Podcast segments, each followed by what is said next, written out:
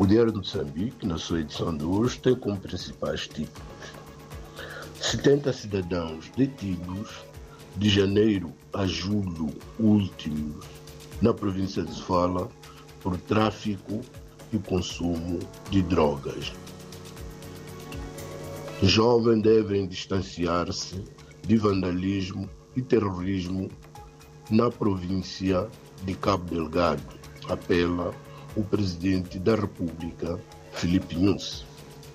Assim, a Feira Internacional de Maputo apresenta-se com nova estratégia.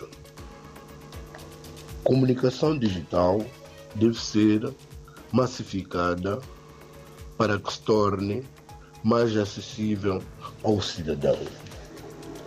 Bom dia, até a próxima.